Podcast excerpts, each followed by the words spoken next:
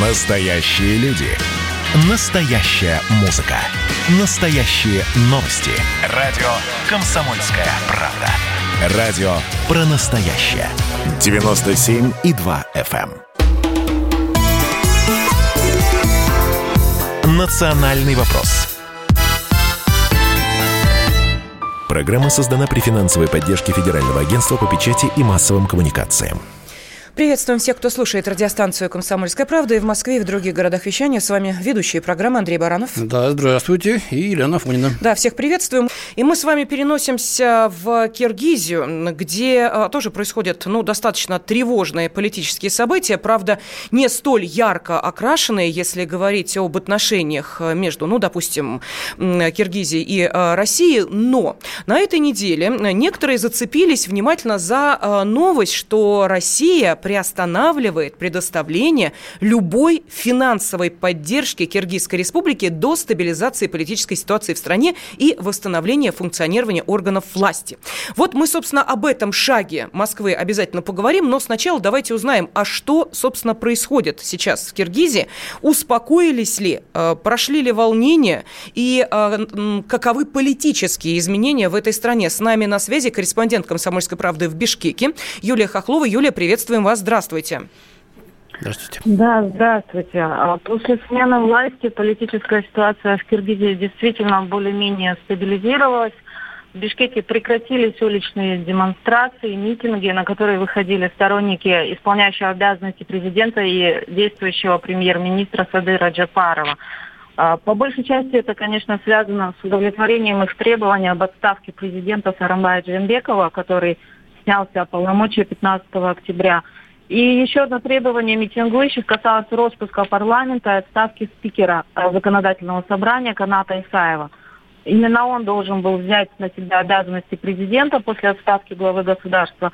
Но Канат Исаев отказался от этих полномочий, и Садыр Джафаров объявил себя исполняющим обязанности президента, что, в общем-то, окончательно успокоило его сторонников. Режим чрезвычайного положения в Бишкеке снят, и вот уже новые назначенцы во власти стараются успокоить бизнес, э, эм, дают гарантии да, безопасности, заверяя, что предприниматели уже могут э, спокойно переходить на полноценный режим работы. Юля, а что ждать от президента Джафарова во внешнеполитическом аспекте в отношении к России? Есть ли какие-то заявления или, может быть, э, что-то известно о его настрое? А, от премьера, Садыр пока Джафаров, что премьера. Садыр Джафаров, да, на первых же пресс-конференциях высказывался о том, что отношения э, с Россией не поменяются, э, что Россия остается стратегическим партнером и союзником Киргизии. И вот мы успели уже тоже опросить э, местных экспертов, политологов, что они думают на этот счет. В общем-то, все настроены очень достаточно оптимистично. А считают, что, по сути, вектор сотрудничества останется прежним, поскольку две страны связываются очень крепкие, давние отношения и общая работа в том же Евразийском экономическом союзе, а, которая обоюдно выгодна для обеих сторон. И, в общем, надеются, что нынешняя власть а, будет действовать а, в том же направлении и работать над укреплением и развитием двусторонних отношений. Еще буквально одна реплика о стабильности. Вот э, в отношении юг-север, в э, Оше, как вообще все это воспринимается? Там не могут получиться так, что страна расколется?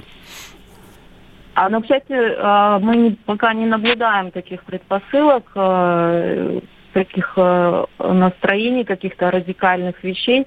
В общем, ну, пока ситуация остается стабильной. Юля, а у меня более бытовые вопросы. У нас э, будет возможность такую высокую политику киргизскую обсудить с ой, нашим экспертом-политологом. Да, у меня вопрос следующий. Вот на первом этапе, когда эти волнения начались, там была информация о том, что э, банкоматы практически выпотрошили. Уж э, не знаю, то, то ли это физически, то ли это было э, просто снятие э, денег со счетов. Но, э, тем не менее, вот сейчас как-то стабилизировалась ситуация, и есть ли уже уголовные дела на погромщиков подрядчиков, а, которые разбивали витрины и выносили все из магазинов? А как таковых э, погромов в Бишкеке в этот раз не было, к счастью.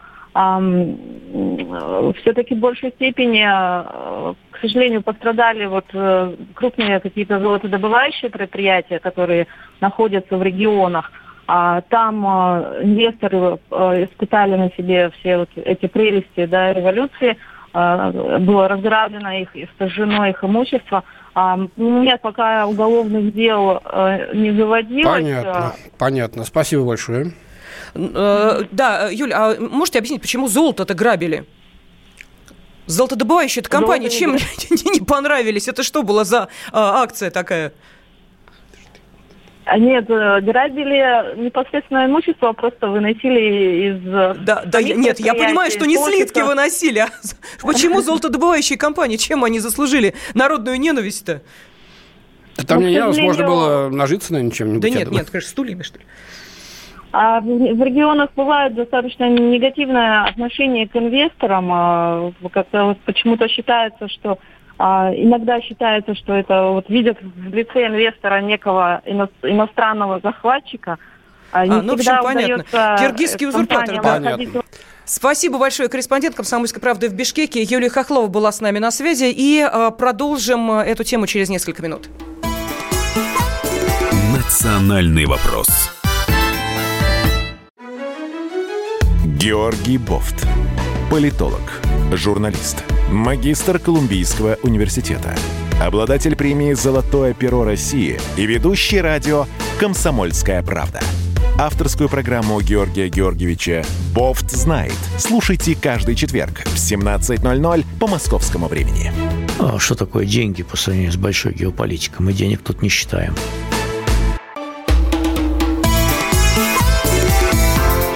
«Национальный вопрос» студии ведущая программы Андрей Баранов. Елена Фонина. И мы приветствуем политолога, эксперта информационного агентства «Аврора» по СНГ Аслана Рубаева. Аслан, здравствуйте. Здравствуйте. Здравствуйте. Здравствуйте. Ну вот, э, если с помощью нашего корреспондента мы поговорили о том, что сейчас происходит в Бишкеке, происходит в Киргизии, то с вами хотим обсудить именно финансовый вопрос, почему Россия приостановила помощь Киргизии. Но для понимания цифр, э, в прошлом году Россия безвозмездно выделила Киргизии 30 миллионов долларов. С 2005 года э, наша страна списала Киргизии долги на сумму сумму более 700 миллионов долларов. В феврале 2018 года долг был списан целиком. С 2012 года Москва предоставила Бишкеку безвозмездные гранты на сумму более 250 миллионов долларов. Вот э, мы хотим узнать, о какой, э, собственно, финансовой поддержке может идти речь, которую мы приостановили, и вообще на что уходят российские деньги? Э, здравствуйте еще раз, Елена Александровна. Это очень хороший вопрос. Дело в том, что предыдущая администрация президента и сам президент президент Алмазбек Атамбаев он э, достаточно часто, частый гость был в Москве. Э, ему удалось встраивать Киргизию во все проекты, которые были на постсоветском пространстве, которые были связаны с Россией. Он, он был такой один из наших таких стратегических партнеров. Действительно, при, именно при Атамбаеве наши отношения были дружественными. Если вы посмотрите, все время, ну не все время, он довольно часто был, бывал на контакте с Москвой, никогда не звучал звучала антироссийская риторика в заявлениях Атамбаева, и Киргизия шла в таком, а, ну, оставалась по-прежнему в орбите влияния России, оставались русскоязычные школы, русский язык не, не был под запретом в Киргизии, и довольно-таки наши отношения были стабильно нормальными.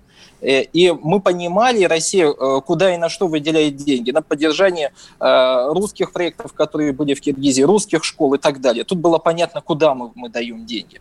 Что касается сегодняшней остановки денег, как сказал уже пресс-секретарь Песков, действительно, мы не можем давать никакую финансовую помощь непонятно кому, потому что действительно мы не знаем, с кем работать. И э, назначение э, Садыра Жапарова, человека э, с очень такой, я имею в виду исполняющим обязанностей, он, он же исполняющий обязанности президента сейчас, да и к тому же еще и председатель парламента, премьер-министр, прошу прощения. Это действительно фигура очень, очень такая, ну... Противоречивая. Да, конечно, противоречивое, и еще и к тому же он э, националист. Не нужно забывать о том, что он националист. Mm-hmm. И э, не нужно сбрасывать со счетов ситуацию вообще в Киргизии, вот эту клановость. Клановость. И именно кланы э, э Матраимовых, э, Жейнбековых, они достаточно очень влиятельны в Киргизии. Если мы посмотрим на некоторое время, вот в период вот этих бурных событий, которые происходили в Киргизии, сторонники Атам, сторонникам Атамбаева удалось его э, освободить из э, э, тюрьмы, но тут же, буквально через пару дней, он вновь был арестован и вновь заключен под стражу. Э, и надо еще обратить э, внимание на то, что э, Жапаров э, не... Э, не, э, не вменил никаких санкций Жейнбекову. Угу. То есть он по-прежнему сохранил все свои льготы как президент, бывший президент. Он сейчас ездит с охраной. Э, вчера утром он ездил в мечеть э, на намаз. Его сопровождала огромная свита. Его возят. То есть за ним все государственные преференции сохранены, что говорит о неком сговоре Матраимовых, Жейнбековых, Жапаровых. Это одна система. А Тамбаева до сих пор не выпустили. Еще раз, меня это, конечно, пугает. И меня пугает, конечно, опять же, ситуация о том, что э, Жапаров собирает вокруг себя тех же самых националистов, которые не так давно еще говорили о том, что э, э, русские, э, узбеки и турки не имеют права заявлять о тех же правах в Киргизии, о равных правах с киргизами, в общем-то. Аслан, э, ну, вы, здесь, да. вы знаете, у меня только единственный вопрос. А, здесь, насколько я понимаю, а, любая власть, какая бы ни пришла в Киргизии, столкнется с тем, что, простите меня, четверть бюджета страны – это то, что приносит полутора миллионная армия мигрантов. И основное количество в России. Да, и, ну, естественно. И если а, да. вот эта националистическая тема будет разыграна, и люди вернутся в Киргизию, то, простите меня, им надо давать работу, их надо кормить. А это Совершенно... власть не сможет сделать, ну никак. Совершенно правильно, потому что давайте подсчитаем. Порядка двух миллионов э, киргизов в России. Порядка. Э, в Киргизии 6,5 миллионов угу, населения. Угу. Представляете, еще к этой, к этой ситуации 2 миллиона добавить. Конечно, экономика Киргизии этого, этого не выдержит. И меня, конечно, как э, человека, который занимается СНГ, несколько пугает. А что же, какая же сила там все-таки? Неужели вот сама клановость может в Киргизии э, вот так расшатать обстановку? Нет ли внешнего влияния? Меня, конечно, пугает э, пугает э, несколько э, связей, э, которые не так явно, но прослед, прослеживаются тех, кто сейчас взяли власть, именно Жапаровым, Матраимовых, с Турцией. О. Потому что идеи пантюркизма, пантюркизма Эрдоган, Эрдоган протянул свои длинные руки. Конечно, конечно. Вот вы посмотрите, как сейчас он, он ведет свою политику. Дестабилизирован Азербайджан. Но там по этим рукам, рукам могут китайцы надавать, они ближе к Киргизии, Китайцы, конечно, конечно, китайцы, китайцы уже взяли, но не нужно забывать, что Эрдоган э, очень активно влез и в Азербайджан, и все ну, равно ну, его связи и влияние в Киргизии огромное, его э, влияние не, просто невозможно переоценить в Турции, э, так что это будет борьба очень серьезная. Ну, вы говорите, Эрдоган... что новый, так сказать, лидер националист, вряд ли он будет, так сказать... Э, а, а посмотрим. Андрей Михайлович, а за счет чего ему, за, за счет каких профитов он будет удерживать свои вот власти, если он сейчас окончательно... Может быть, Россия его возьмет себе в карман, как обычно? Э, а, а он пока ничего не сказал. Ну, И, вот, в принципе, мы не можем его считать президентом, потому что на 20 декабря там только назначены угу. парламентские выборы. А, примерно 17, ну, в середине, значит, 17 января будут президентские выборы. Скорее всего, он может победить, потому что явно, явно никакого... Давайте опять же скажем, что молодежь его поддерживает же те лозунги, о которых э, говорит Джапаров. Сегодня он является таким ну, достаточно самым ярким кандидатом. Других пока нет. И появятся ли они после вот того, что мы видели? Э, и надо тоже не забывать, что в Киргизы после своих э, революций тюльпанов и, и прочего, они узаконили... Уже, да. Да, она уже третья за неполные вот эти 10 лет. И, и, э, и то, что сегодня президент может занимать только один срок, пятилетний. И что сделает Джапаров за пять лет? В, какие, в, как, в какую стадию российско-киргизских отношений он, он, он приведет нас? Это тоже большой вопрос, ну, посмотрим, который мы должны вести. лет еще сначала. Да, и какая... Тут вопрос еще, Андрей Михайлович, нашей мягкой силы и насколько мы а, можем влиять на внутреннюю ситуацию. Ну, То, да. что мы сегодня отрезаем а, от некого финансирования, неизвестно, как скажется внутри Киргизии, но то, что э, молодые, горячие э, националисты, которые поддерживали Жапарова активно, и они вдруг ниоткуда возьми стали э, отцеплять э, резиденцию. Спасибо. Ведь... Угу. Да, это да. очевидно. Спасибо большое. С нами на связи был политолог, эксперт информационного агентства «Аврора» по СНГ Аслан Рубаев, ну а также мы, ведущие Андрей Баранов. И Елена Фонина. Спасибо. Национальный вопрос. Программа создана при финансовой поддержке Федерального агентства по печати и массовым коммуникациям.